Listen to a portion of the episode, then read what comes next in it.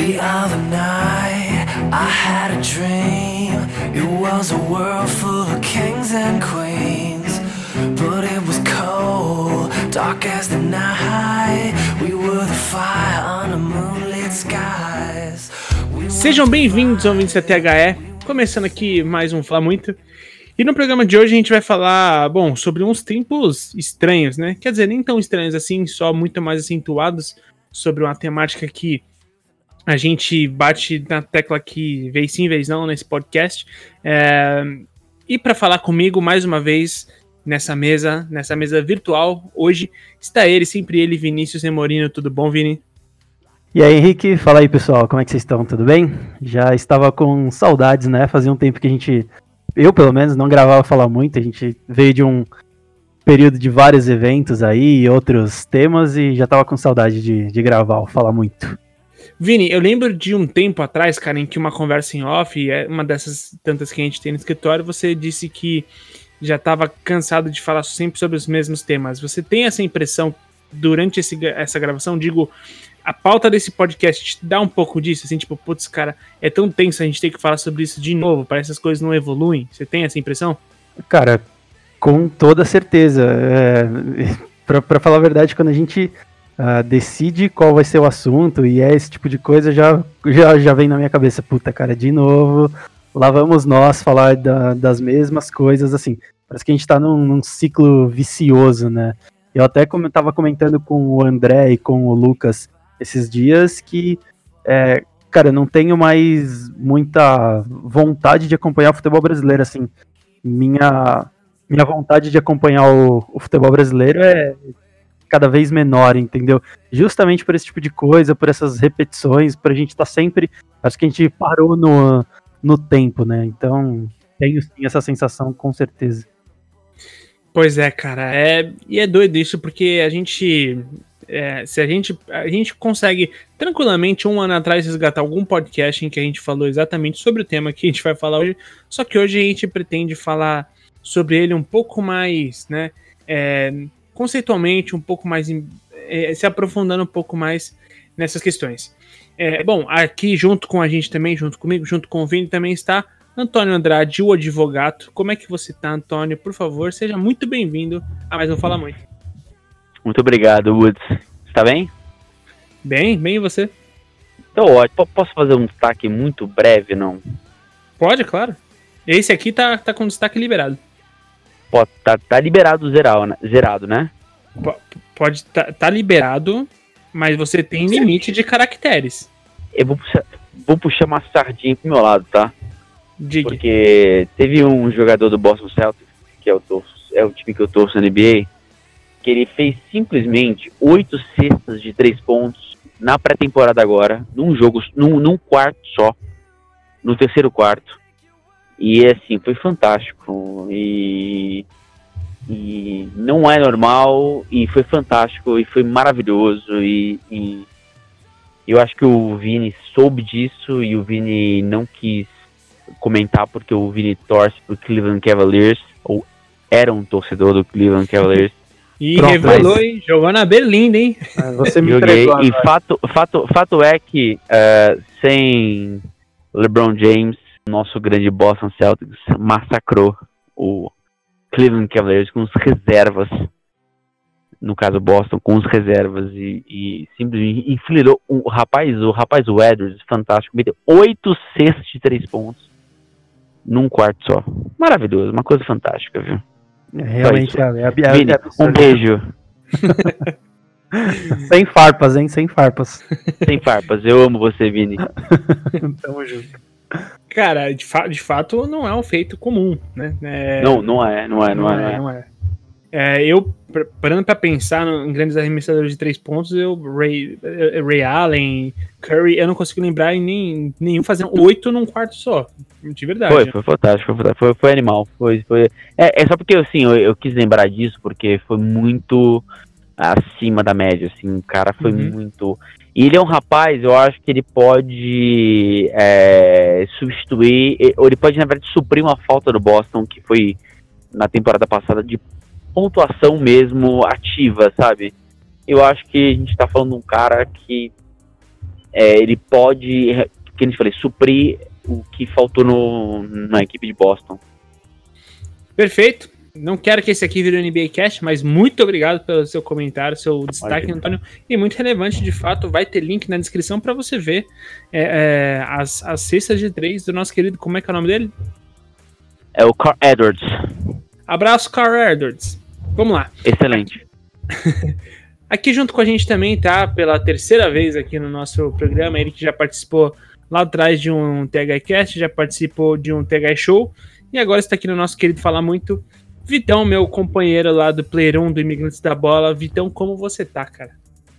Eu estou muito bem nesse momento, nessa noite quente aqui no Rio de Janeiro, que poderia ser qualquer noite do Rio de Janeiro, inclusive as frias. E, cara, muito feliz em estar mais uma vez com essa mesa muito qualificada. E eu quero dar um destaque utilizando de mau caratismo e de uma manobra argumentativa. Porque se é para falar de destaques que tem a ver com esporte, eu vou considerar sair na porrada um esporte que é muito mais abalizado quando você usa fantasia e vou destacar que Cavaleiros do Zodíaco completo na Netflix. Tô muito feliz. Esse é meu destaque. Excelente. Excelente, viu? Olha, Vitão, muito bom, viu? Eles têm um torneio, né? Exato. É, é, isso é esporte. Eu lembro de, de, bons dias brincando na minha infância de, de agredir o, o, aquele que representa a mesma espécie do que eu. E muitas vezes se envolvia dinheiro, e quando envolve dinheiro é espetáculo, e quando é espetáculo é esporte. Então é isso aí. Tentem se organizar com seus amigos, promover disputas saudáveis de violência e, se possível, vestindo armadura. Mas eles não precisam nem se juntar, já tem nome isso. Chama UFC. O a melhor parte foi violência saudável. Gostei disso, viu? Exato, exato. Cara, a diferença do, da violência pro carinho é a intensidade. exato. Concordo. Belo destaque, Vitão. Bom, meu nome é Henrique Woods e meu destaque essa semana vai para uma coisa que não é tão divertida.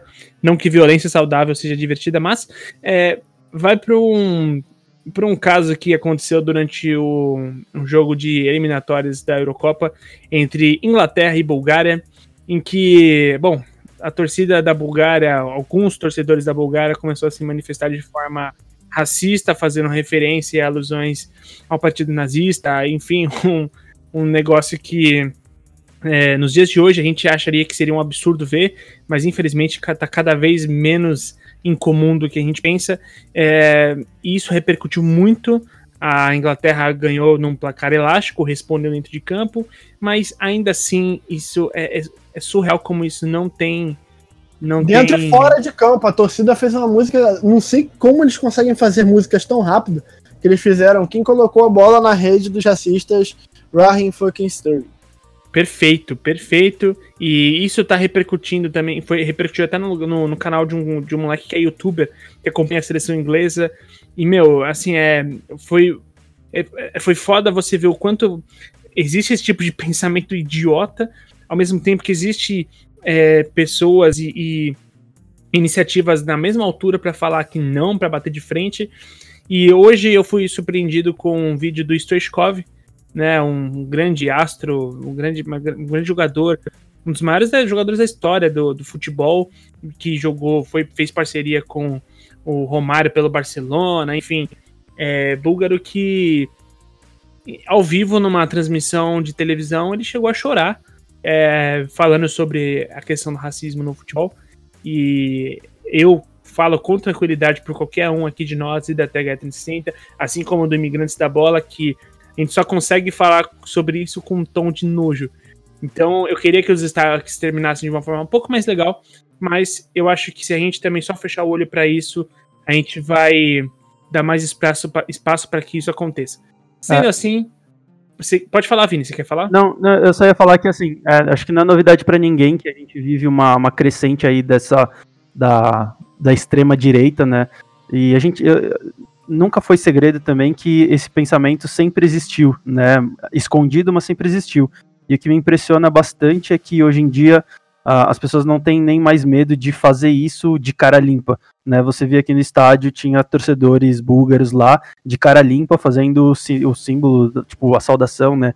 nazista e fazendo barulho de macaco e não sei o que, assim, de cara limpa, sem o mínimo de vergonha. E, enfim, é, só, só posso sentir nojo disso. Perfeito. E, bom, gente, é, o que o Vini falou é bem verdade. Parece que muitas vezes a, a, os pontos da história em que a gente sempre aprendeu e sempre ouviu como absurdos que aconteceram e a gente pensa, nossa, como é que podiam fazer isso, né? Tá, a gente tá vivendo tudo isso de novo e tem pessoas que não acham que isso é absurdo. Isso é o mais louco de se ver hoje em dia, né? Sendo assim, acabaram os destaques. Vamos soltar aquela vinheta, vamos tentar virar um pouquinho a chave e o programa vai começar.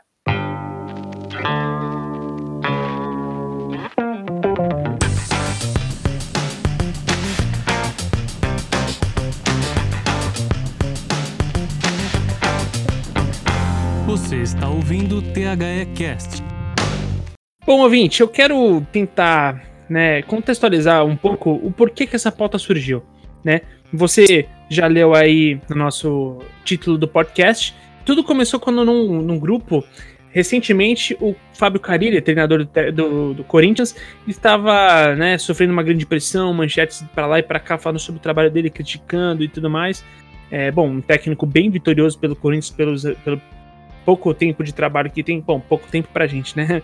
É, o tempo de trabalho que ele tem para alguns treinadores no Brasil já é um dos maiores, né? Mas enfim, é, falando sobre isso e a gente começou a, entender e imaginar é, sobre como é as filosofias, os critérios dos clubes brasileiros ao identificar que os seus técnicos não servem mais ou quais servem para o seu time, né? Qual vai encaixar. É, e aí a gente, esse, esse assunto, né, discorreu bastante pelo nosso grupo, e eu falei, porra, beleza, temos aí uma grande pauta de um podcast, que eu tenho certeza que todo mundo tem um pouco a falar sobre isso, então, por consequência, isso acabou vendo de fato a nossa pauta. Né? É, tudo começou quando o Corinthians saiu uma, uma, uma, notificação lá, uma notícia de que o Corinthians estaria interessado no técnico até então do, do Mônaco, um português que está lá, me falha a memória agora qual é o nome dele. E. E aí o, a gente começou a pensar, que doido, né? Por que ele, por que no Mônaco, por que um português, enfim. Será que é porque esse ano os técnicos estrangeiros estão fazendo tanto sucesso? E aí, se a gente pegar lá atrás, tá? Se a gente pegar lá atrás, é, os últimos anos recentes, a gente vai pensar sobre o título do Carilli como ascendendo como um, um técnico, né, é, vindo da de ser assistente técnico, né? Depois veio o ano dos medalhões, que foi um ano em que o Felipão foi campeão, então de repente os medalhões têm que ter seu valor, e agora os, os estrangeiros, né? É, e falando sobre isso, tem alguém que tem uma mensagem muito legal para vocês que mandou um áudio pra gente, que é o Victor lá do 4231. Victor, por favor, vou colocar agora o insert aqui do seu áudio para os ouvintes entenderem um pouco sobre a sua opinião. Ele que poderia participar aqui desse programa, mas infelizmente as agendas não bateram. Então, fica aí com o Victor um pouco. Fala galera, aqui quem tá falando é o Vitor Gama, apresentador do podcast 4231 e grande amigo também, né, do Henrique Woods, foi quem me fez o convite. Ele primeiramente me fez o convite aqui para participar do programa, mas os horários não estão batendo há muito tempo, inclusive. A gente vai conseguir marcar essa participação ainda, mas aí, via esse áudio aqui, ele me pediu para falar um pouco sobre a pauta do programa, né, que é basicamente é, os conceitos ou a falta de conceito que existem nas contratações de técnicos no Campeonato Brasileiro, né, ou no Brasil como um todo. E aí já deixo aqui meu salve para toda a mesa, para o próprio Henrique, também para o Vitão, meu amigo Vitão, do Imigrante da Bola, que foi quem o Henrique falou que estava. Se tiver mais gente na mesa além deles dois, um salve aí também, grande abraço. E sobre essa pauta específica, cara, foi até algo que a gente abordou no próprio 4231, né, que vai sair na sexta-feira. E lá a gente chegou numa conclusão, né, de que foi até eu li isso no Twitter em algum momento da semana, que os técnicos no Brasil às vezes são contratados em, por meio de modismos, né?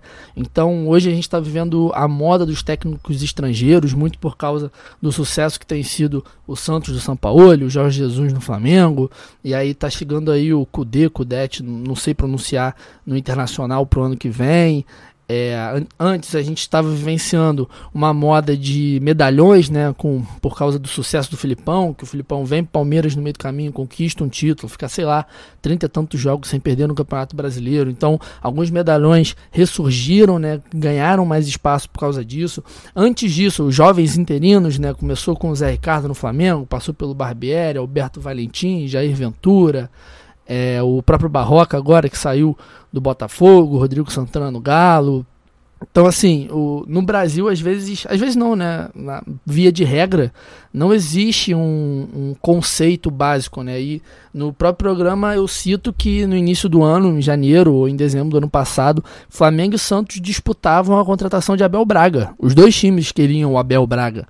E aí o Flamengo, entre aspas, ganhou essa disputa, Abel Braga fecha com o Flamengo, e aí o perdedor da disputa, o Santos, fecha com o Jorge Sampaoli. E a gente sabe muito bem quem ganhou ou não, de fato, entre esses dois casos específicos. Então, é, é, é uma situação bem complicada, porque também o próprio técnico no Brasil até o próprio Abel Braga, quando ele chega no Cruzeiro, encontra o Ney Franco, né? Naquele Cruzeiro Goiás, ele fala com o Ney Franco que, pô, é, tá foda pra gente, porque é, o, o, jogador xinga o técnico e quem é demitido é o técnico, o jogador continua no clube.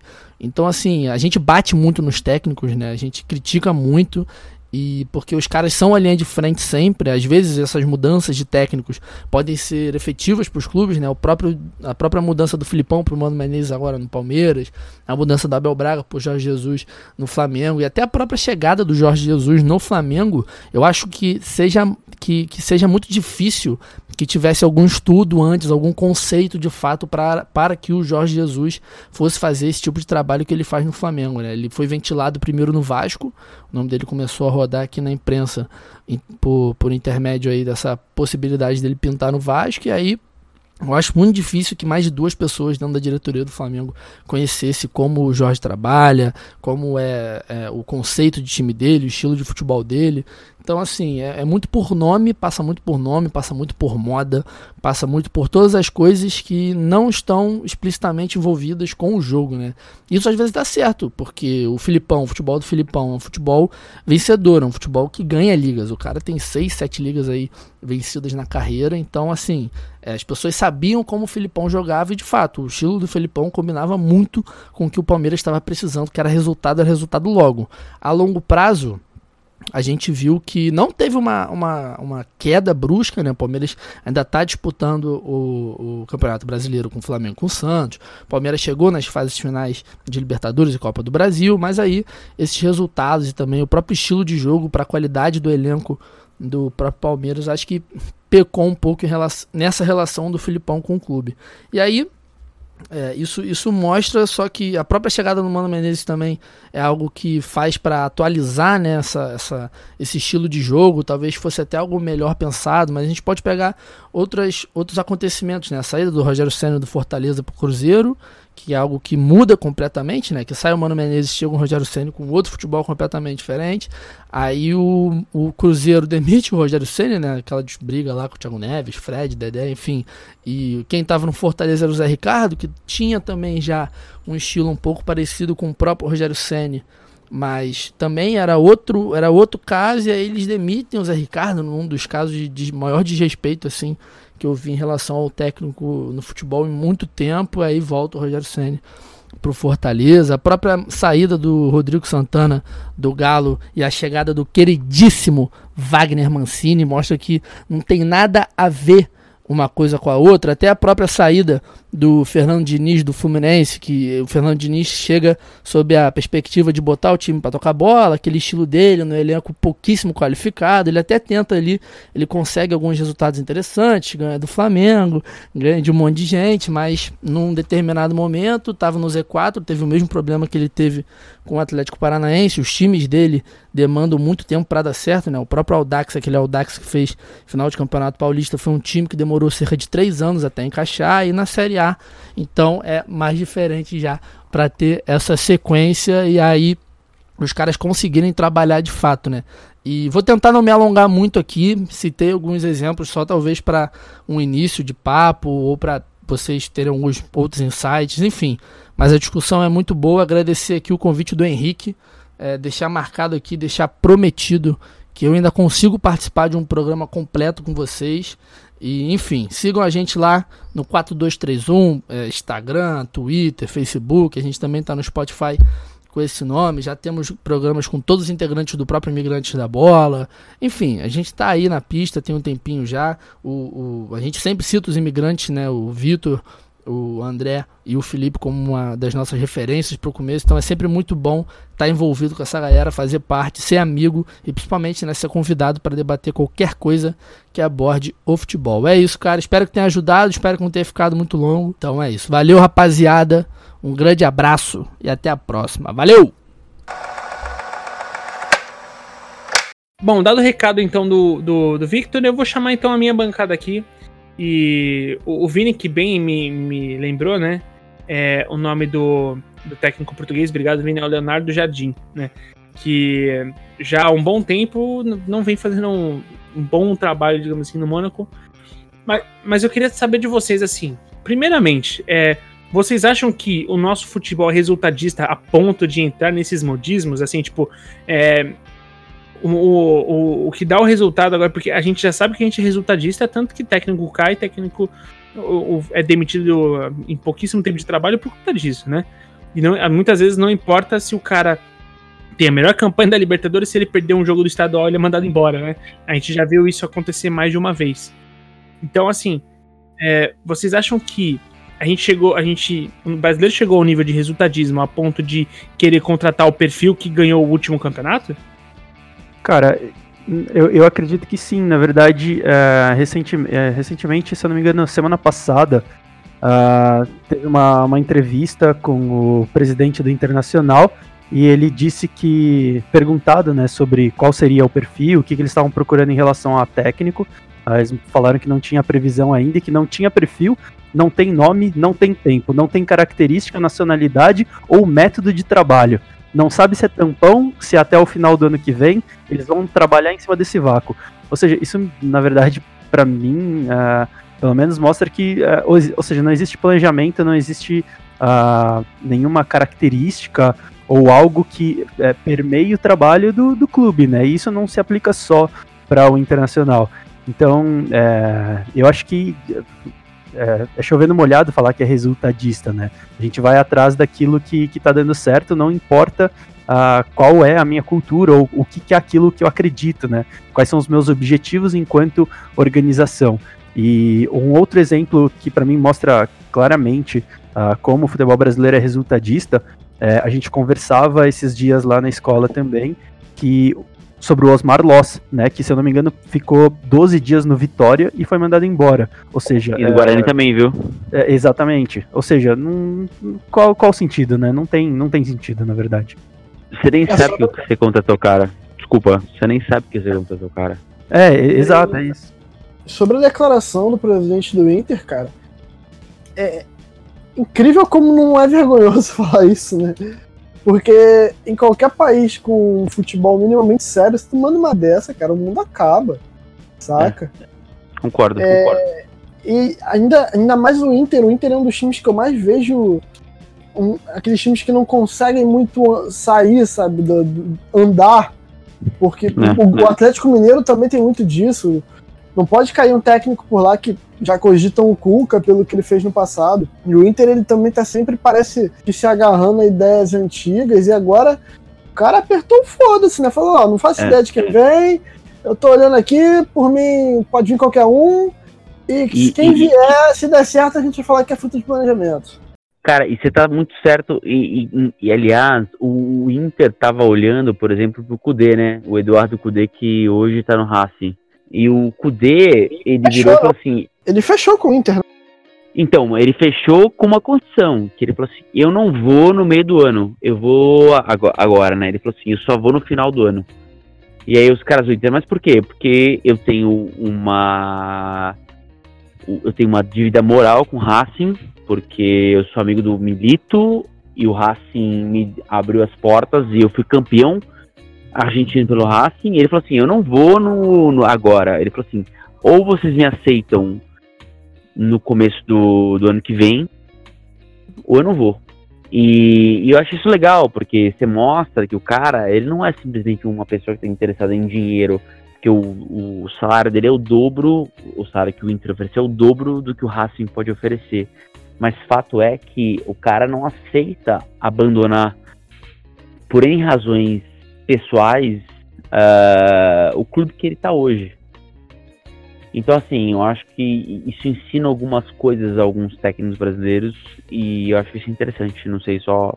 Não acho que ensina, tá? Mas eu acho bonito o seu pensamento. Não, não, não, é, não é que ensina. É porque Eu, eu ele. não imagino mais que essa galera esteja pra aprender, não. Não, é, no Brasil talvez não, mas você entende uma, uma coisa, tipo assim, é- é, o cara foi redutível, ele falou assim, eu não vou a- o clube brasileiro só porque vou tá, tá com o, o cargo vago. A questão é, tem mais coisa do que um cargo vago, né, nessa brincadeira. Eu acho isso interessante, porque é, não vai ensinar ninguém, mas o fato é que talvez eh, faça com que as pessoas reflitam um pouco sobre como mudar de emprego eh, no futebol. Né? Eu acho isso interessante, do tipo, cara, não vou mudar, não, eu não vou assumir o Inter no meio da temporada agora, no final. Eu, eu tenho uma, um- uma dívida moral com algum time, com, com- com o time que eu tô, com meu amigo pessoal que é o Milito, e aí a gente vai seguir nesse, nessa toada. E quem sabe no futuro a gente converse a respeito de assumir o clube. É isso. Cara, é. E é doido isso, porque assim, a gente já pensou em várias formas. O Bom Senso Futebol Clube, na época, pensou em abordar isso também, algumas formas de, de você meio que responsabilizar, né? É, não no sentido de jogar a culpa, mas de você tornar responsável um pouco mais a, a competição. E. Sim, a respeito do, do, do Campeonato Brasileiro e essa, essa ciranda, né? De, de, de cadeiras de técnico, né? É, só que assim, a gente nunca conseguiu estabelecer um, uma, um regulamento, né, uma, um artigo do regulamento do campeonato para que impedisse essa, é, é, essa troca de, de técnicos o tempo todo, né? Recentemente a gente teve um, um dia mais estranho da história, né? Que foi o dia em que é, o Fernando Diniz foi anunciado no São Paulo, o Rogério Ceni foi demitido do, do Grêmio e reassumido pelo Fortaleza, né? É, ah, eu tô tentando buscar um número aqui, mas ah, confesso que agora Eu não. fiquei com não- medo de ir pro trabalho nesse dia. É, mas assim, até agosto desse ano já eram 11 trocas de técnicos no, no nosso no nosso campeonato. Um campeonato que vai acabar lá pra, tipo, início de dezembro, final de novembro. Então, assim, é 11, te 11 trocas e a gente tá em outubro. E, e, quer dizer, 11 trocas até agosto, né? Então, cara, é, é- é muito surreal você pensar nesse nível de trocas. O, o Vini trouxe à tona o caso do, do, do, do Hellman, que foi demitido do, do Internacional e tudo mais, e foi demitido sinceramente porque não ganhou um raio de Copa do Brasil, mas ele vinha fazendo um trabalho bom com, a- com o, o Inter desde que o Inter ficou perdidaço lá com aquele. com, com, com o ano que caiu, com um ano de Série B e tudo mais, né? É, e aí, a, a direção do, do, do, do Botafogo, quando a- assume o Valentim, né? Quando oficializa o Valentim, dá a seguinte declaração, né? Resgatando aqui um- até um tweet do Leonardo Miranda, que gravou com a gente na semana passada. O Valentim está vindo para a gente tentar terminar esse ano, para existir 2020. Se tiver 2020 e o projeto der resultado, não gostaria que ele continuasse. Aí ele completa: Você aceitaria um cargo sabendo que um ex-presidente e um conselheiro do clube pensa assim? Futebol brasileiro é uma várzea. E poxa, ele tem, ele tem muita razão. Porque, olha só, o cara, o, o- dirigente do clube fala que o Valentim, que ele não quer que o Valentim continue se existir um 2020. Tipo, então pra que, que contratou? Será que não é o caso de você oficializar um, um, né, um, um auxiliar, enfim? É, é, eu fico pensando, e aí acho que foi o Victor que falou que esse tipo de declaração, esse tipo de filosofia lá fora seria a coisa mais ridícula do mundo, seria a coisa mais pavorosa, né? E se você, na verdade, se você para pra, pra analisar mais minuciosamente essas falas, nessas declarações de, de presidentes, de gerentes de futebol, seja lá o que for, você vê que os caras realmente não têm noção nenhuma do que estão fazendo. Ou, ou seja, esse daí falou que se houver um 2020, ou seja, é, eu nem sei o que vai acontecer amanhã, né? Eu nem sei se eu É. vou almoçar amanhã. E o presidente do Inter, o final da frase dele é: vamos trabalhar em cima desse vácuo que se criou. Ou seja, é, demitir o Odair Hellman ap- aparentemente foi algo. Ah, mano, vamos aí, não sei o que fazer, vou demitir paciência, entendeu? Esse gente vai- vácuo, que, esse vácuo que se criou não se criou, você criou. É, exatamente, exatamente. Não, foi completamente, foi, foi- foi completamente torcida. Não teve uma um, um critério técnico né, na demissão do Daí. Então, Exato. algo que, na minha opinião, é pior ainda, porque se você deixa a sua gestão levar por pressão da torcida, e aí é, eu faço um- uma crítica bem forte ao Palmeiras, porque o Palmeiras a- faz, acontece isso toda temporada, é, você mostra que você é mais incompetente ainda, porque qualquer pressão externa ao clube, é, ainda que a torcida seja algo que faz parte do clube, é, se você cede a qualquer pressão externa, pô, pra dizer o português claro, fudeu, né? Sim. Claro, claro, não, você tem total razão. Gente, imagina que, é, assim, eu vou colocar aqui uma, a- a- uma situação hipotética e que todo mundo aqui vai concordar que é possível, tá? Vamos supor, Thiago Nunes, técnico do Atlético Paranaense, foi campeão sul-americano e campeão da Copa do Brasil, um ano após o outro, né? É, cara, se o, se o, o, o Thiago Nunes perder, tá? Seis rodadas segui- seguidas do, do, do, do Brasileirão, ele periga cair. Mesmo com esses resultados. Alguém aqui tem alguma dúvida disso? Não, nenhuma. é, e, por exemplo, eu falei desde que o Jorge Jesus chegou. Cara, se o Jorge Jesus é, não ganhar a Libertadores, não ganhar o Brasileiro e, sei lá, perder dois clássicos no Carioca ano que vem, ele vai cair, entendeu? E hoje é o time que joga, vai, talvez o melhor futebol no Brasil. É, é, sim. É, talvez. bom, acho que é unanimidade, né? Aqui todo mundo pensa que o Flamengo atualmente exerce o melhor futebol, né? É, Fico entre também. esse Flamengo e o Corinthians de 2015 como os melhores times brasileiros que eu já vi. Ah, sim, não, mas eu digo do ano, eu digo do ano. Do ano é fácil. Ah, então. É, do ano o pessoal fala muito do Grêmio, até o próprio Atlético Paranaense, né? Mas eu acho que o Flamengo é, vai, unanimidade. É, então, e, e isso que o, o, o Vini tá falando, e, e, assim, olha que doido, né? E, e o que ele falou é verdade, porque o Jorge Jesus tá sendo aclamado agora, o Mister e tudo mais, né? O cara já tem um folclore em volta dele, né? E, e assim, e eu, agora eu quero tocar nesse ponto do, do folclore. Do, dos estrangeiros. Recentemente, eu tava falando. Recentemente a gente teve um curso de tática lá no, no na THE aqui na escola com com aulas práticas e tudo mais. Pô, foi um curso fantástico, né? A gente fez um vídeo com o Rodrigo Belão, que é assistente técnico da base do Corinthians. E ele falou, eu perguntei para ele sobre técnicos que, que ele acha que, que deram, assim, que foram, né, é, divisores de águas para a cultura do futebol. E ele falou sobre o Osório. O, o, São, o Antônio vai lembrar mais do que eu. Antônio, você Sim. lembra qual foi o ano que o Osório passou pelo São Paulo? 2015. 2015, estamos falando de Sim. quatro, quase cinco anos atrás. Sim. E o, o técnico que ele, que ele conseguiu puxar da memória, que mais recentemente né, mudou essa chave, e um técnico que é colombiano, né? Então, assim, a, esse lance do técnico estrangeiro, que, que ele tem, a- a- eu acho que tem muito a ver com a nossa arrogância, né? É, de achar que o nosso futebol, ah, nem é tudo isso o europeu, nem é tudo isso o argentino, né? A gente lida com o futebol como se a gente fosse sempre os soberanos, né? Só que a gente esquece de dizer que os caras que mais fizeram trabalhos consolidados aqui e, e- e que mudaram de fato é, a perspectiva do futebol foram técnicos estrangeiros. A gente tá falando do Osório lá em 2015. No início do ano, o disparado Sampaoli e agora o Jor- o Jorge Jesus.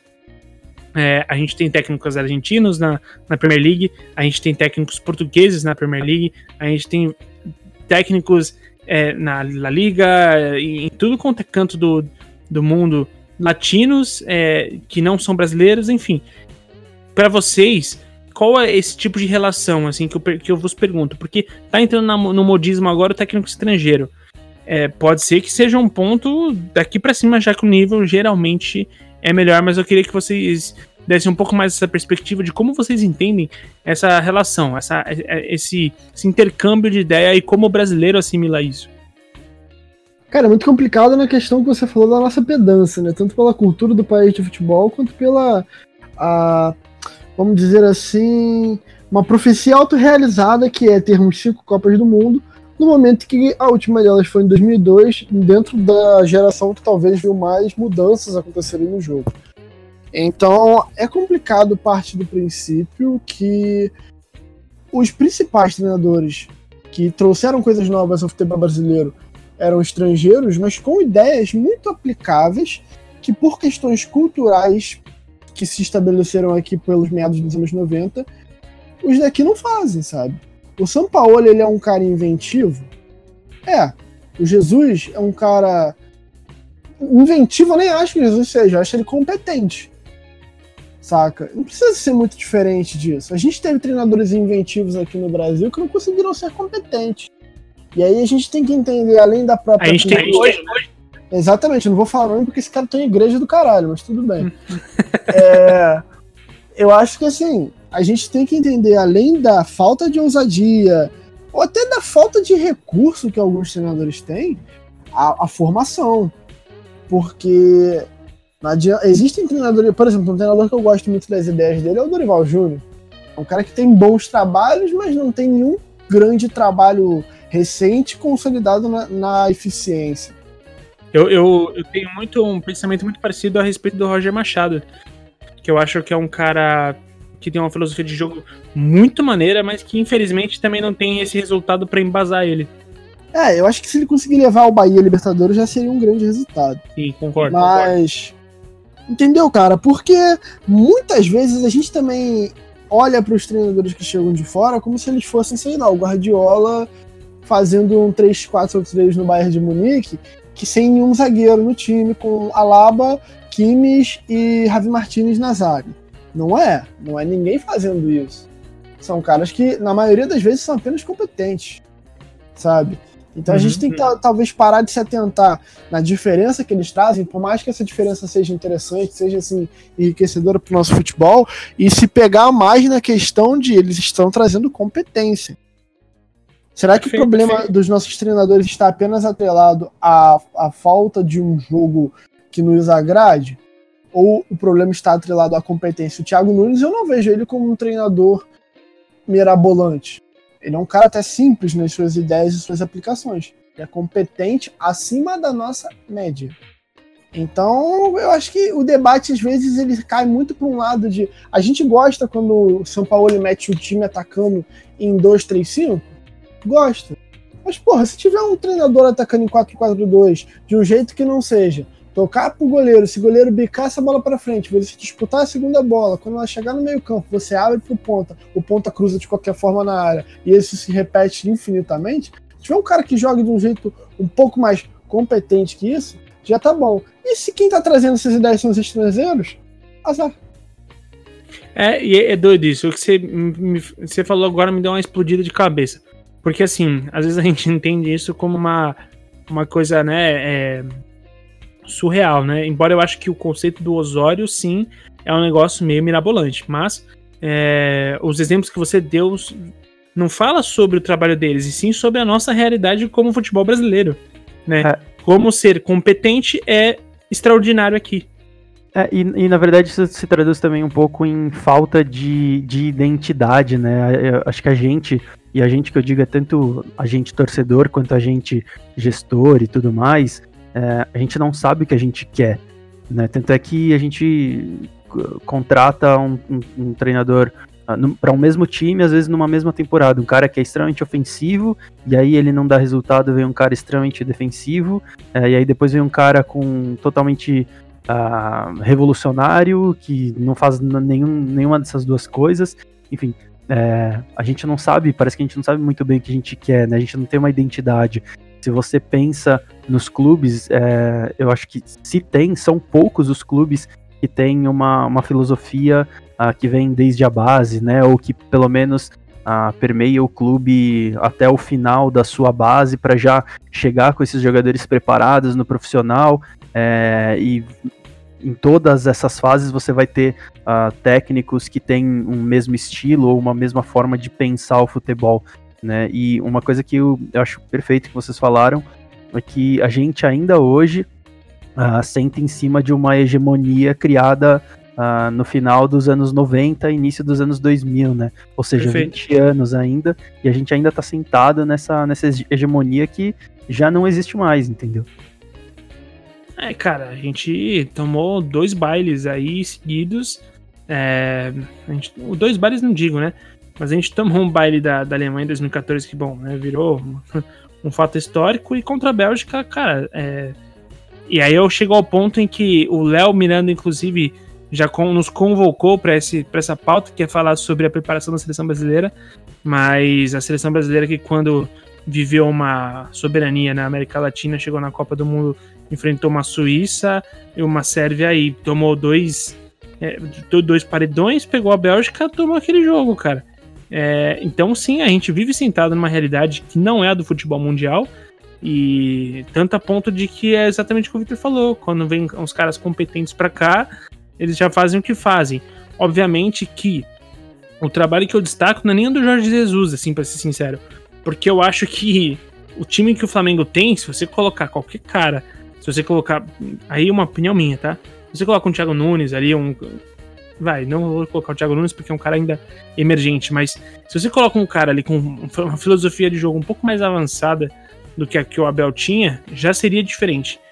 Pra mim, a chave ali um pouco mais importante seja do Sampaoli, que faz muito com um time que não é brilhante, né? É, Mas só fazer uma ressalva que eu, eu respeito sua opinião, mas eu pensava assim, até certo ponto, mas a partir do momento que Jesus está contando com muitos desfalques e conseguindo, hoje jogou com acho que só cinco jogadores do time considerado titular. Exatamente. Então acho que ele tá mostrando um repertório, mas eu entendo o seu ponto. Mas eu acho importante a gente abrir o leque da opinião, mas pode. Não, perfeito. Eu acho que ele tem uma gestão de grupo muito legal. Mas ainda assim, mesmo com vários destaques, o elenco do Flamengo ele é, ele é embaçado, né? É, em comparação ao do Santos, por exemplo, com o que o, o São Paulo trabalha, eu acho, porra, acho uma diferença abismal, cara. Então, mas é, eu acho que ele não é tão profundo quanto o do Palmeiras, por exemplo, né? E em um momento como esse, onde o Palmeiras perde, é, tem alguns desfalques, como o Flamengo tá tendo agora, o, o Palmeiras não consegue desempenhar tão bem, seja o Felipão, seja o Mano agora, né? E é, isso não acontece com o. com- aparentemente não tem acontecido com o Jorge Jesus, né? Ele consegue fazer essa gestão de, de crise aí muito bem. Não, eu, eu concordo. Acho que é bem por aí mesmo. E acho que fosse, inclusive, com o elenco do Palmeiras, um outro técnico, que não o Filipão ou nem o Mano, é, o Palmeiras também teria um desempenho bem diferente. A gente, eu acho que o ano de 2018 foi um tanto que um, uma ilusão em relação ao trabalho do, do elenco que o Palmeiras tinha e do trabalho do seu técnico, né? É, a gente tem que lembrar também que, assim, o- o- du- duas coisas, né? O Mano, ele tá num início de trabalho, é, mas eu, eu entendo o que você tá falando, mas ele tá num início de trabalho. E Que é bom. Que é bom, sim, concordo. É, e o Felipão, ele foi é, mandado embora, ah, se eu não me engano, o Palmeiras estava quatro ou cinco jogos sem perder, né? E mesmo assim, quando perdeu para o Flamengo ah, por 3 a 0 ah, assim, a casa caiu de um jeito absurdo, né? Se eu não me engano, tinha perdido pro, pro Grêmio, né? Mas, enfim, não, não, não vinha de tantos resultados tão adversos assim, mas enfim. Sim.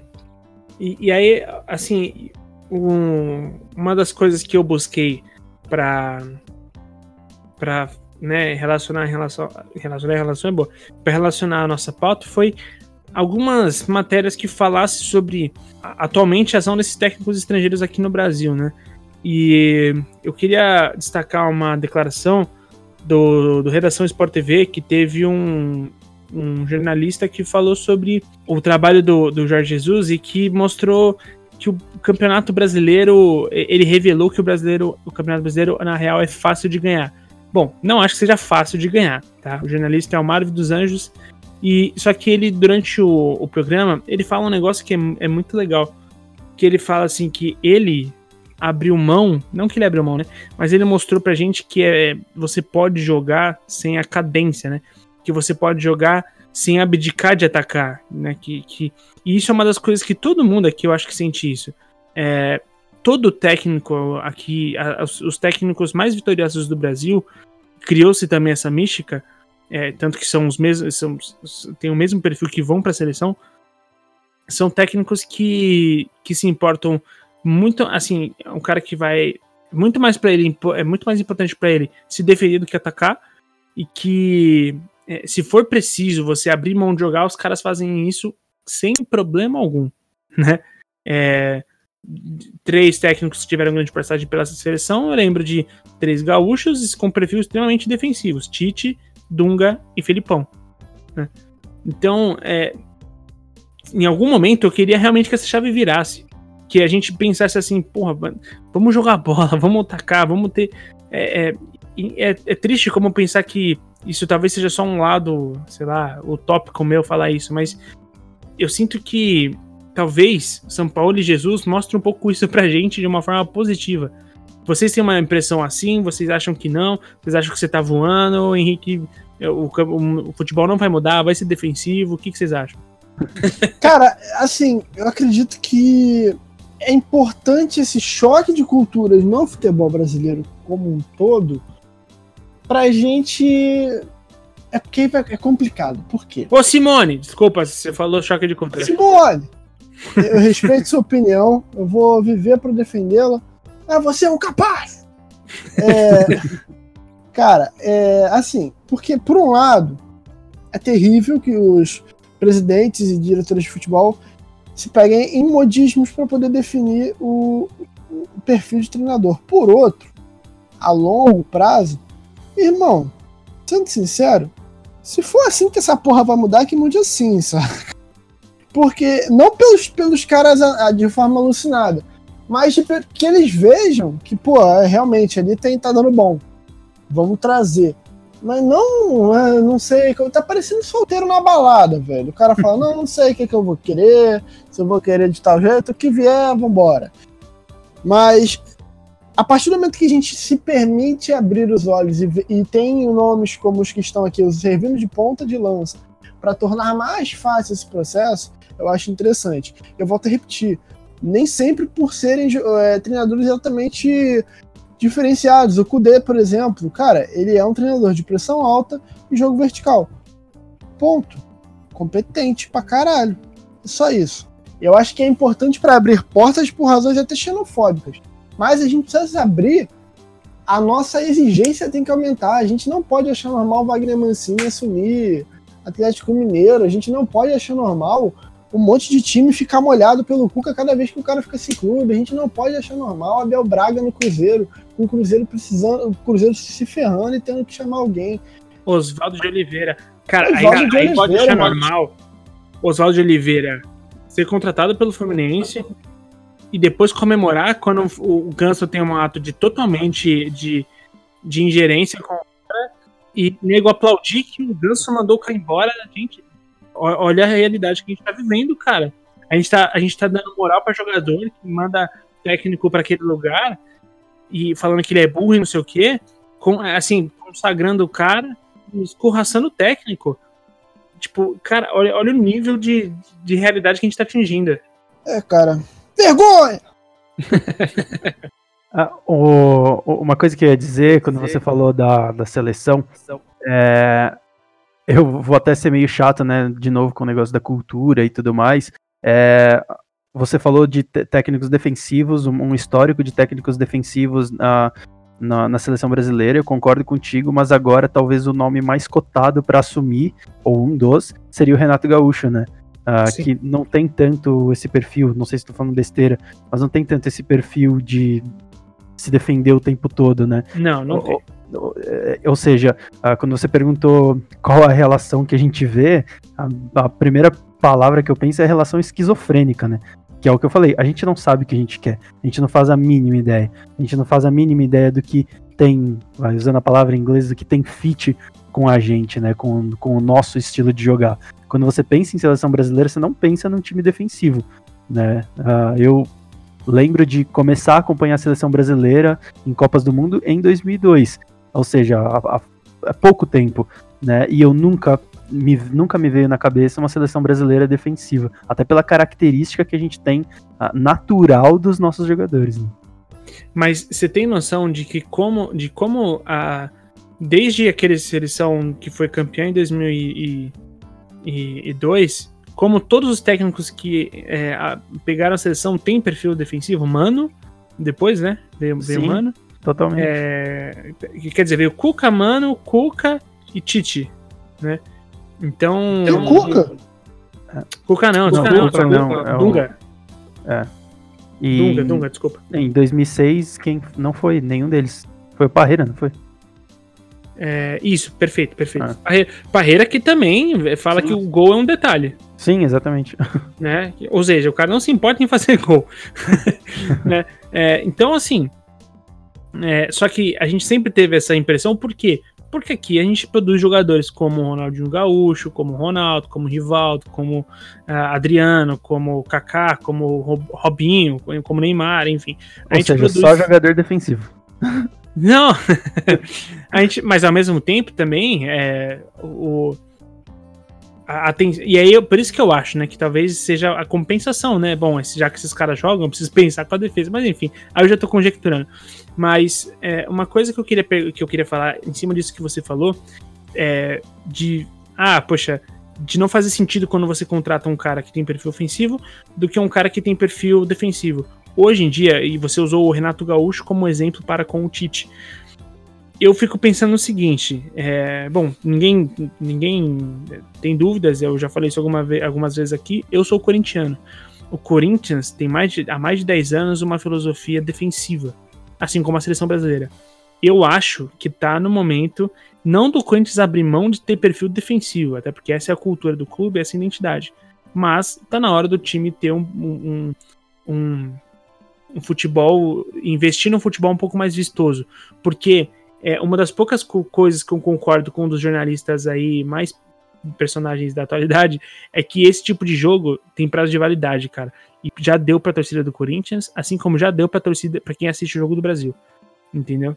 É, eu acho que, assim, quando você tem isso durante um tempo e você entende que, poxa, agora é hora de mudar, eu não sou contra. Aí vocês podem discordar de mim sem problemas, mas quando você tem esse, esse perfil durante tanto tempo e eu sinto que chegou um desgaste extremo, eu não sou contra que mude esse perfil, sinceramente. Obviamente que não chega ao ponto de você trocar quatro vezes no ano, você ter Diniz, Cuca, é, Mancini e Jardine. Tipo, aí eu, né, com todo respeito ao São Paulo, né, eu acho que nem os São Paulinos vão questionar nesse caso, não faz sentido essas escolhas.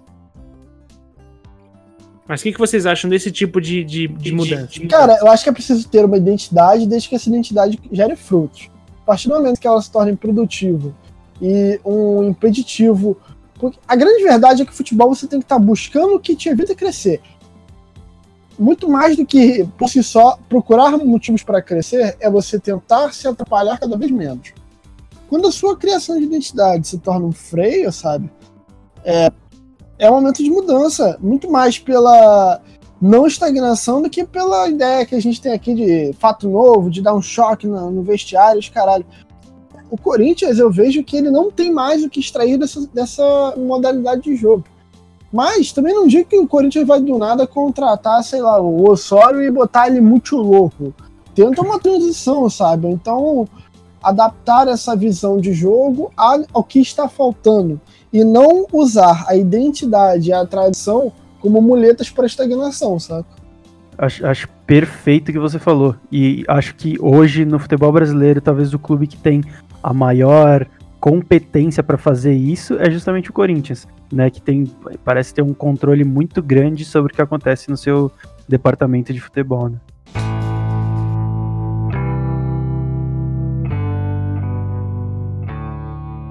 E aí, a gente já, já cria um, um pensamento já pra gente encaminhar para uma meio que uma reta final.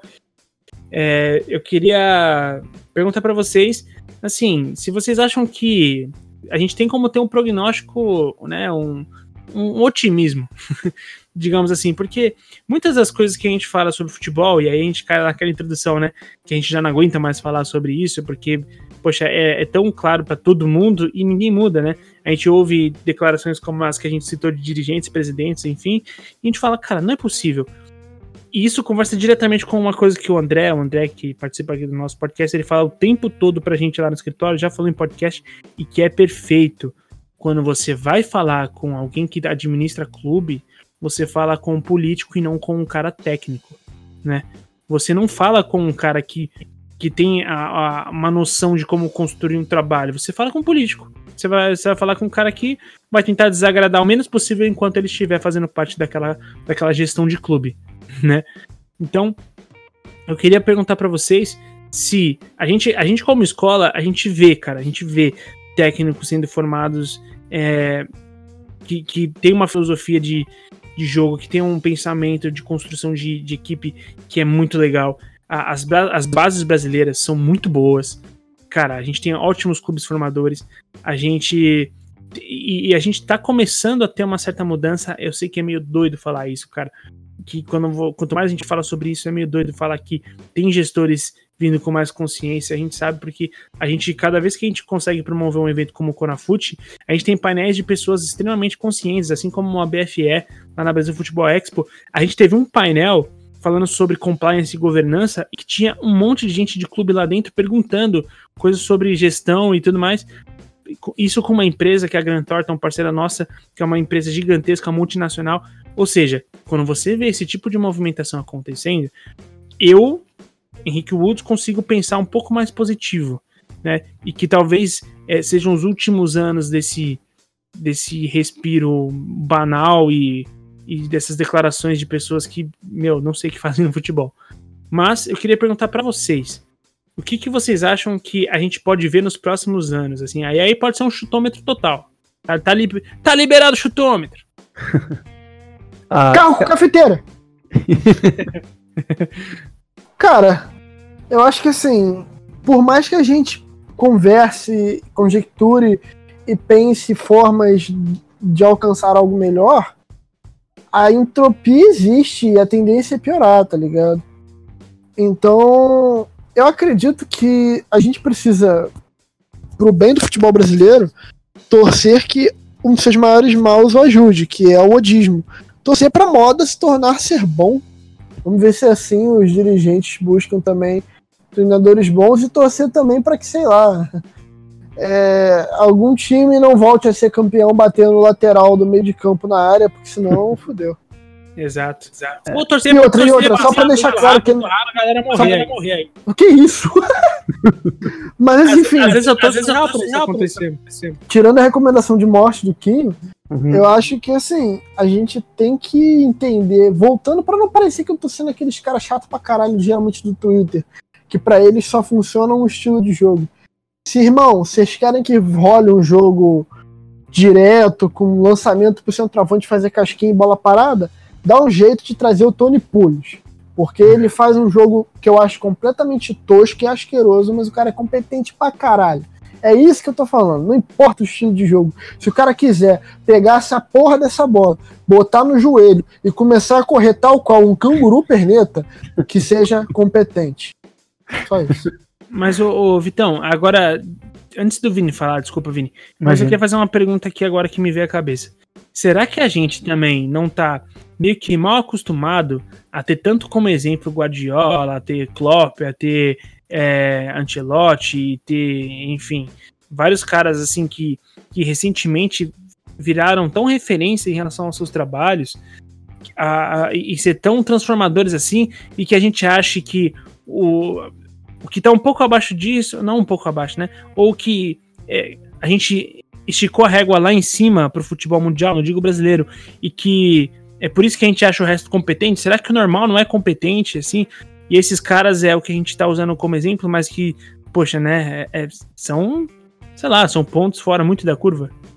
É, eles são pontos fora da curva e eles, logicamente, contam com elencos que, por serem pontos fora da curva, são propiciados a eles a gente precisa entender que a, o medíocre, a palavra medíocre, ela denota uma média que nem isso está sendo alcançado. Por isso chamar a maioria do futebol brasileiro de medíocre seria tá uma tá bondade sem tamanho.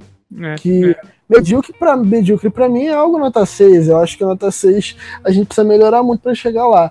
Mas eu acho, cara, que a gente sonha alto demais ao pensar que um time brasileiro vai jogar como o Bayern de Munique do Guardiola mas também aceita pouco, aceita algo que é muito pouco quando a gente acha maneiro um time grande do Brasil jogar como, sei lá, o time da minha esquina aqui no subúrbio de São João de Meriti, Rio de Janeiro. Mas eu. pra- o grande limitador sempre vão ser os atletas. Mas, com os atletas que há aqui, dá para ser minimamente medíocre. E, assim, você sabe desenhar, Kim? Sei mais ou menos. Então, vamos lá, eu não sei. Eu sou um bosta desenhando. Pra mim, se eu pegar um lápis da Bic quebrado e uma caneta feita à mão por monges tibetanos, pra mim não vai fazer a menor diferença. Pro Guardiola ou pro pintor fodão, vai. Aí que tá. Quando o piloto é um bosta, foda-se o avião, saca? Basicamente é isso.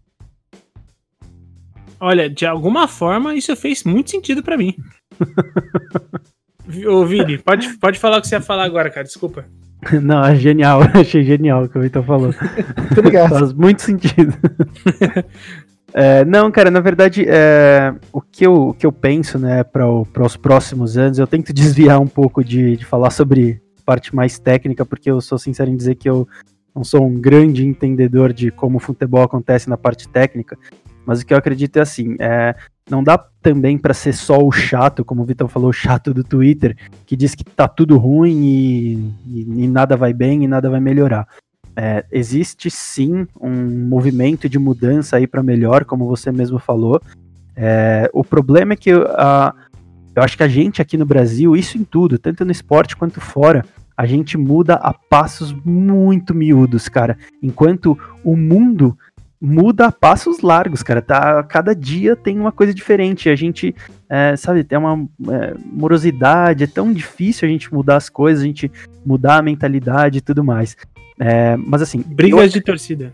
É, pois é, esse é um, é um exemplo muito perfeito dentro do, do esporte. Mas eu acho que as coisas é, acontecem é, em conjunto, né? Eu acho que não, não é só a parte técnica mudar.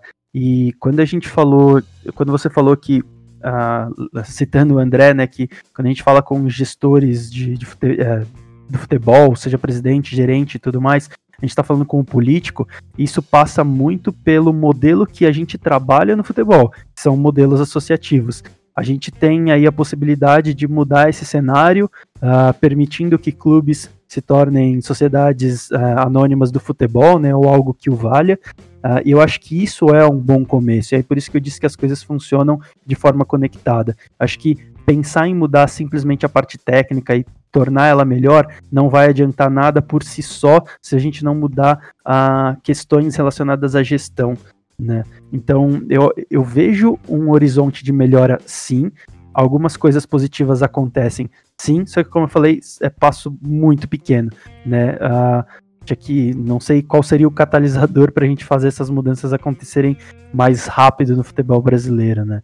É mais Eu- ou menos isso que eu vejo, né? Nem ah, é, eu acabo virando um pouco isentão, né? É nem muito positivo, nem muito pessimista, mas enfim. Você citou os catalisadores, eu tenho um catalisador aqui. Qual Quando o seria? cara quer se formar como um bom gestor, pra onde que ele vai, Vini?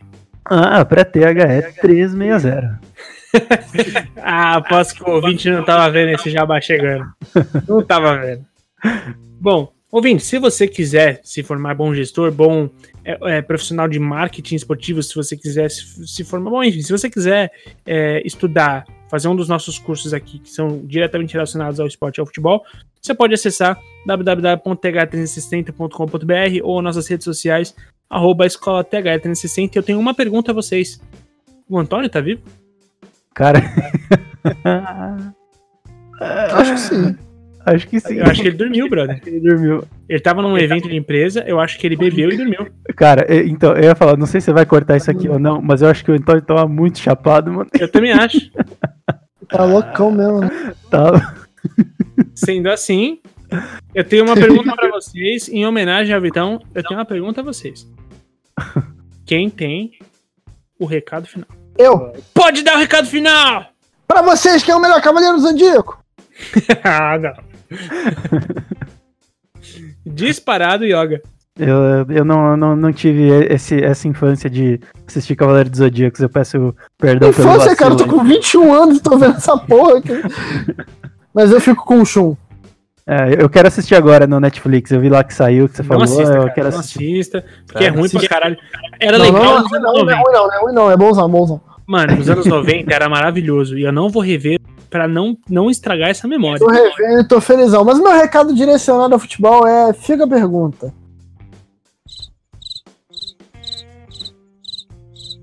Vocês estão me ouvindo? Vocês estão me ouvindo? Sim, Não, tirou a pergunta. Ela parou, eu fiquei hesitando de falar. Se chegar a um momento em que a mai... digamos que o top 10 do Campeonato Brasileiro, do décimo pra cima, sejam todos de treinadores estrangeiros, quanto tempo vocês acham que a CBF dá um jeito de fuder o rolê? Cara, não precisa de muito. Se o ano seguinte tiver bom, os melhores desempenhos serem estrangeiros, ela vai foder no próximo ano. Perfeito.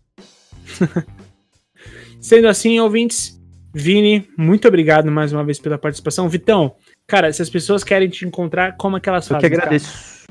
Arroba o Vitor Bruno no Twitter, arroba o underline Vitor Bruno no Instagram, arroba imigrantescast no Twitter, para poder ficar por dentro de tudo que estamos fazendo no Imigrante da Bola e para poder ver eu falando besteira na internet. Vini, você também, por favor. Se as pessoas quiserem te encontrar, como que elas fazem, cara? Tá? Vini Remorino em qualquer rede social. Eu sou um cara padronizado aí. E no tô- Tinder? No Tinder tá, também. Bom, sou um cara quiser- padronizado aí. Você me encontra em qualquer mídia social como Vini Remorino. Sou um cara moderno agora.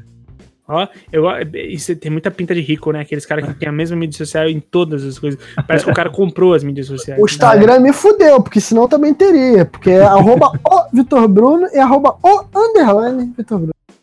Olha, olha A aí. gente, a gente é muito digital influencer, moleque. Você, você percebe quando o cara é rico quando ele tem o nome, o arroba dele é arroba Vitor. Ou arroba Vinícius. Aí você pode, pode crer que o cara é pica. O cara matou todo mundo. Se você quiser encontrar o Antônio, você vai conseguir com certeza em qualquer sarjeta de São Paulo, que ele deve estar muito Cara, tá louco. muito louco. Mano, É. na boa, não sei se isso vai pro ar, mas ouvindo, o cara, o cara sumiu, o cara dormiu no meio do cast, velho. Esse é o nosso nível de comprometimento que a, gente tem com o ouvinte. Não importa o quanto bêbado ele esteja depois de uma festa empresarial, Ah, mas ele está uma hora aqui. e caralhada da manhã também, dá um desconto. Perfeito. Não, tá vendo, ouvinte? A gente tá gravando esse podcast numa quarta-feira, a 1 e 8 da manhã. O Ou seja, horário de. Brasília. E se você quiser me encontrar, você pode me encontrar sempre pelo Kim Woods ou Henrique Woods. Você vai me achar por aí. Ou, se você quiser, todos os links estarão disponíveis na, na postagem aqui do podcast no site da th3c.com.br. Muito obrigado a vocês da mesa e a vocês ouvintes. Até mais ouvir.